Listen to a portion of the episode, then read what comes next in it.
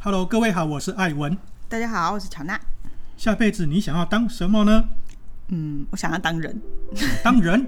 为什么会聊这个话题呢？因为俞敏洪哦，就是一个很成功的企业家，新东方的创办人。新东方在他的带领之下登上了 NYSE 纽约证交所哦，所以是一个很成功的企业家。嗯，那当然前几年因为一些事情，所以他也经历了一些风波哦，就是大起大落。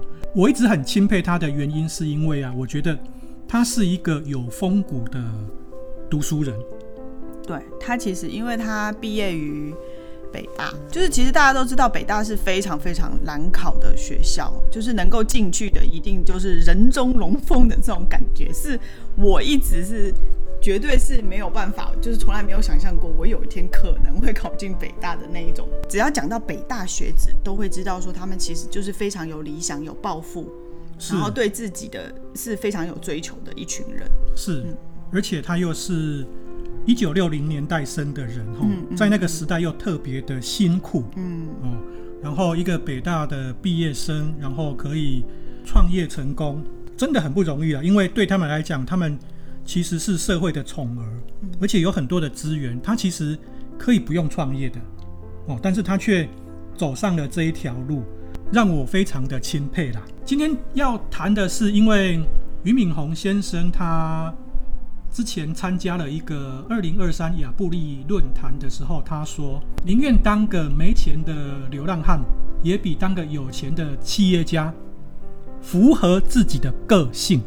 这句话我们要完整的把它阐述出来，因为这里面有很多他想要表达的东西。那这句话也引发了微博、小红书上的热烈讨论，上了热搜。我会看到很多人酸他啦，就说啊，你钱给我就好了。嗯，那你你你不用下辈子，就是这辈子对，你现在就可以去当流浪汉了。可是事情这么简单吗？我先讲一下我自己啦，因为我听到有人想要当流浪汉哦，其实我心里有哟，终于有人跟你想一样了？对，哦，哟，找到同类了。对，因为我其实我在读研究所的时候，哦，我是成大研究所毕业的。哦那我当年报考的是气研所，在当年气研所啊，全台湾任何一所都是百里挑一的人，呃，可能一千个人去报名，然后只会录取十个，每一个都很不容易。在这种情况之下，其实我那时候快要毕业的时候，我其实真的蛮想当一个流浪汉。为什么想当流浪汉？第一个，我不用负太多的责任，我只要把自己顾好就好了。第二个，我很自由，我想要怎么样就怎么样。嗯，可是呢，你就会想到了，你有什么样子的一个背景？比方说，哦，你的父母好不容易让你读到了这个学校，然后好不容易毕业了，然后你可以呃有很好的一个发展的机会，你却宁愿去当一个流浪汉。第一个，父母那一关你就过不去了；第二个，社会对你的观感也不好。哦，大家就会觉得啊。你好不容易考上一个 MBA，然后毕业了，然后你去当流浪汉，那你是把你是在浪费社会资源吗？所以其实你就会发现，有很多的时候不是你想要做什么就可以做什么。所以这一句话从俞敏洪的口中讲出来，其实我是特别的佩服，因为身为一个企业家，尤其是像我们后来又创业的，那你又更不可能去当流浪汉了。因为第一个，你背负一个公司的营运，然后这个公司又有很多的员工，其实是看着你的。当然，你也可以说啊，你就呃收一收就好了。那如果那么容易的话，我觉得今天俞敏洪先生的话就不会引起那么多的讨论了。所以他就说他是一路走下去，因为别无选择。对，当你今天是一个企业的经营者的时候，尤其是。你看，像他前几年面临到一些政策上的因素，他必须要去调整他的方向，所以他后来有了直播，有了各种的体验，很让人家佩服的，就是说，诶，他这样子一个企业已经上 NYSE 的大佬，他都愿意自己来做直播这件事情，我觉得就是一个很了不起啊！哦，就是你如果是一个已经这样子的企业家，你做你会愿意去做这件事吗？还是你拉不下脸去做这件事？其实，在那个时候，新新东方的业务受到很大冲击的时候，到的时候，我曾经就在帖子上，就是在网络上就看到有人讲说，他其实一点都不担心新东方的接下来，因为他觉得说。如果你去了解过俞敏洪，他经历过什么，嗯，然后他怎么样成为一个企业家的话，那你就会相信他总有一天会卷土重来。所以他一点都不担心说，就是新东方可能会垮掉或者是关掉，但是他知道说俞敏洪总有一天他会再回来。因为其实，在那段时间的时候，其实大家就会就会质疑说啊，你为什么就是你都赚很多钱了，你又是一个很顶尖的企业家了，那你为什么就不？就不退休就好了，你干嘛还要回来做直播这件事？嗯嗯，我们先讲一下哈，俞敏洪他现在的身价是十四亿美金的人，嗯，哦，你就会想象说，哦，为什么他已经够了？那为什么他还要去做这件事情，让他的企业可以继续的延续下去？我觉得这就是一个企业家跟一般人最大的差异，因为第一个。企业家永远在接受挑战，永远在挑战不可能，而且企业家他知道他有所谓的社会责任。嗯，好，我觉得这是很重要的事情，因为我可以放任这个企业就倒了啊，反正对我来讲没有差，可能对整个环境来讲会有一堆人失业，嗯，会衍生很多的社会问题。问题嗯，你可以想象一个上 NYSE 的公司，它背后需要多少的员工，或者是不管是。直接的或间接的，有多少人靠着这个东西在吃饭的？嗯，哦，还有多少的家庭？这是企业家必须要去承担的责任。很多人都觉得说，哦，这个跟跟他没有关系。可是站在企业家的角度，这是他的高度跟他的格局的问题。嗯，其实他在那一次演讲当中，他提到说，他想要去做流浪汉的。这个演讲当中，其实我觉得大家就是一直在针对说他好像是在凡尔赛，好像是在说，就是好像一个有钱人讲他就是站着说话不腰疼，对的那种感觉。但是其实大家没有去关注到说他整篇演讲里面很重要，就是他觉得说他们这一群人，就是所谓的创业家或者是真正的企业家这一群人，他们其实就是。天生下来就是要去赢的，但是这个赢呢，不是为他个人赢，因为他个人现在已经赢了。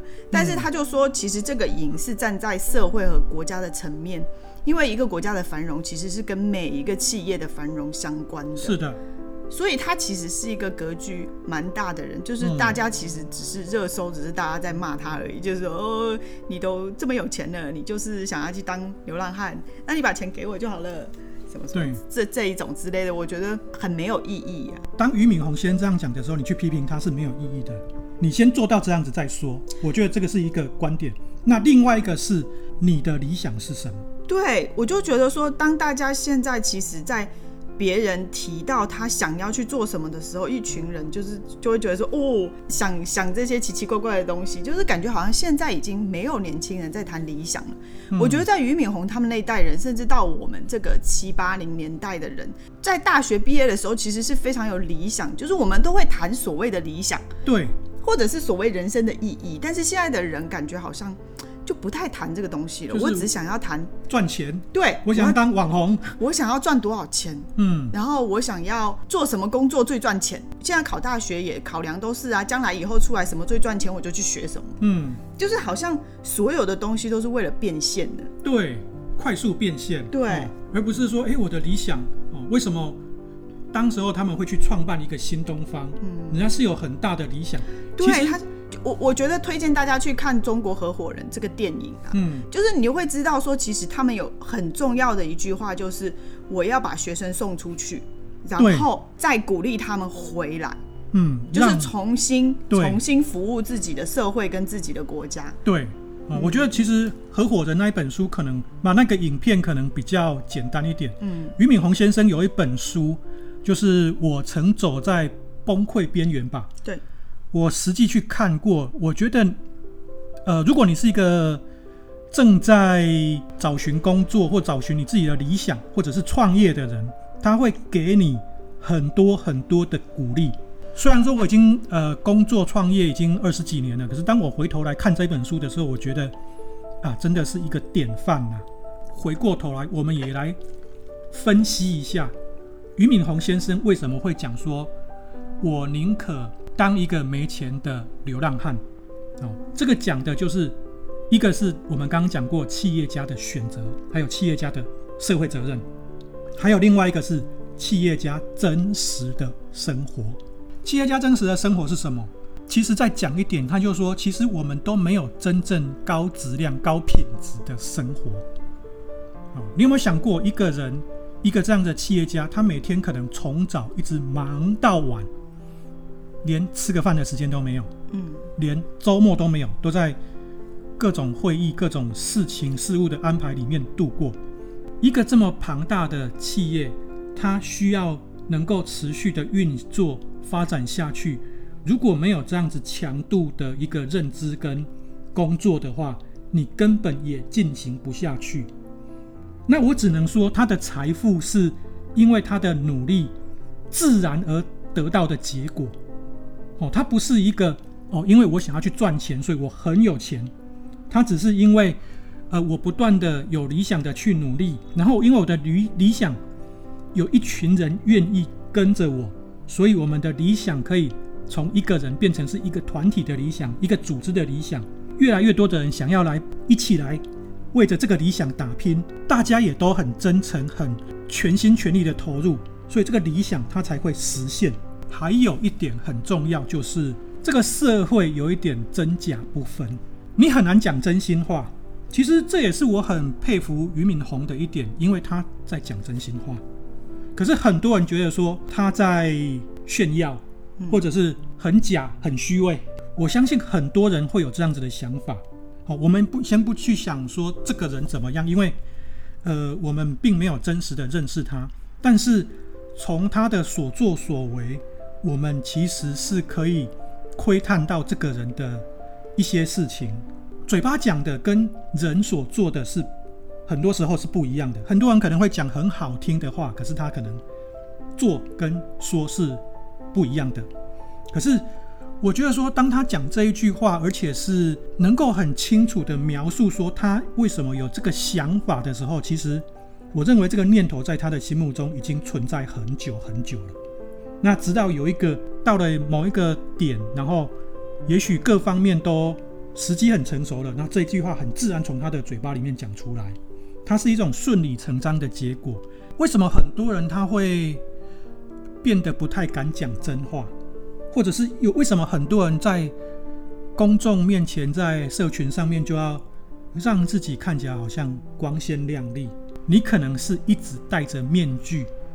一直是很虚伪的过生活，是现在的人就觉得有钱人就是带着罪的，就是很多人都会觉得他有钱就是有罪，仇富心态。对，就是感觉好像只要是有钱人，不管你说什么，你都是假的。其实这是整个社会的问题，让现在的人就就感觉好像已经离那种，比如说人与人之间最根本的，比如说同理心啊。然后一些互相理解的能力啊，就是变得越来越弱了。嗯，就感觉人与人之间只是利益，嗯，然后只是权利，嗯，然后只是利用与被利用的关系。嗯，你每条路都走，虽然他俞敏洪跟我们走的路是不一样的，我们可能走的普通人的路，他走的是一个创业家非常光鲜亮丽的路。但是你很有可能在经历一切之后，你最后会得到同样的人生的体验，悟出同样的道理，让。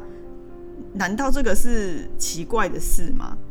每个人都有权利去用他自己的方式生活，然后去表达他自己的看法或者是自己的感受。很多人他一开始他就假定自己赚不到钱，哦，然后他就是以一种贫穷者的立场来看待一些事情，然后他就会觉得说，诶，这个社会其实。第一个是很不公的啊，对哦。第二个是，呃，我一定要假装自己好像很好，然后我才不会让人家遗弃。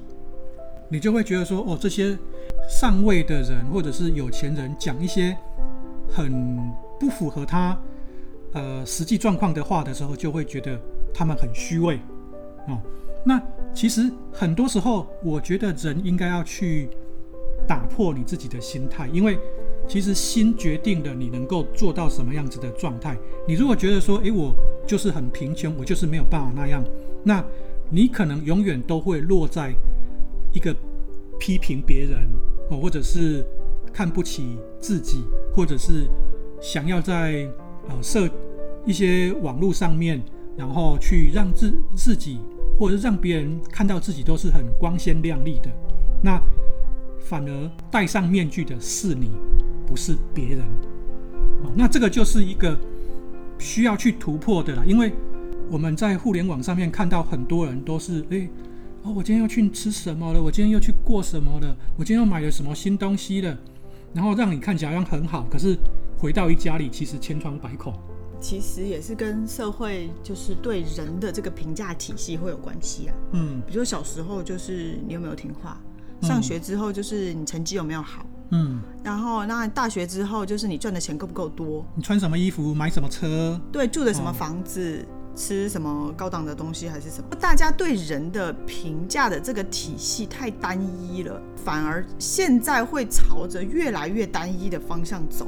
嗯，其实我也是在上一期节目的时候，其实就有聊过，就是其实我对 AI 反而是一种很欣喜的一种接纳的状态。我觉得它可以激发人，就是回到人本身的这个这个东西，就是你不再以你能够换取多少金钱为标准。去判断你自己的能力了，因为那些你永远比不过 AI 啊，你比不过机器人啊，你你你要跑得再快吗？你还是要怎么？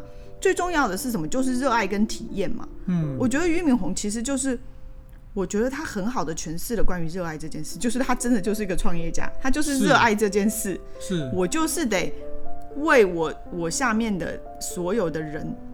或者是为我的社会、为我的国家去做贡献，我得担起这样的责任。嗯，是，只是说他也很真实的在表达他的看法，方方面面，这是一个很值得去学习的啦，而不是说，诶，好像我其实有很多的问题，但是我只是去让你看到我很光鲜的一面，可是其实那根本就不是真实的我啊，因为你永远不知道你是谁。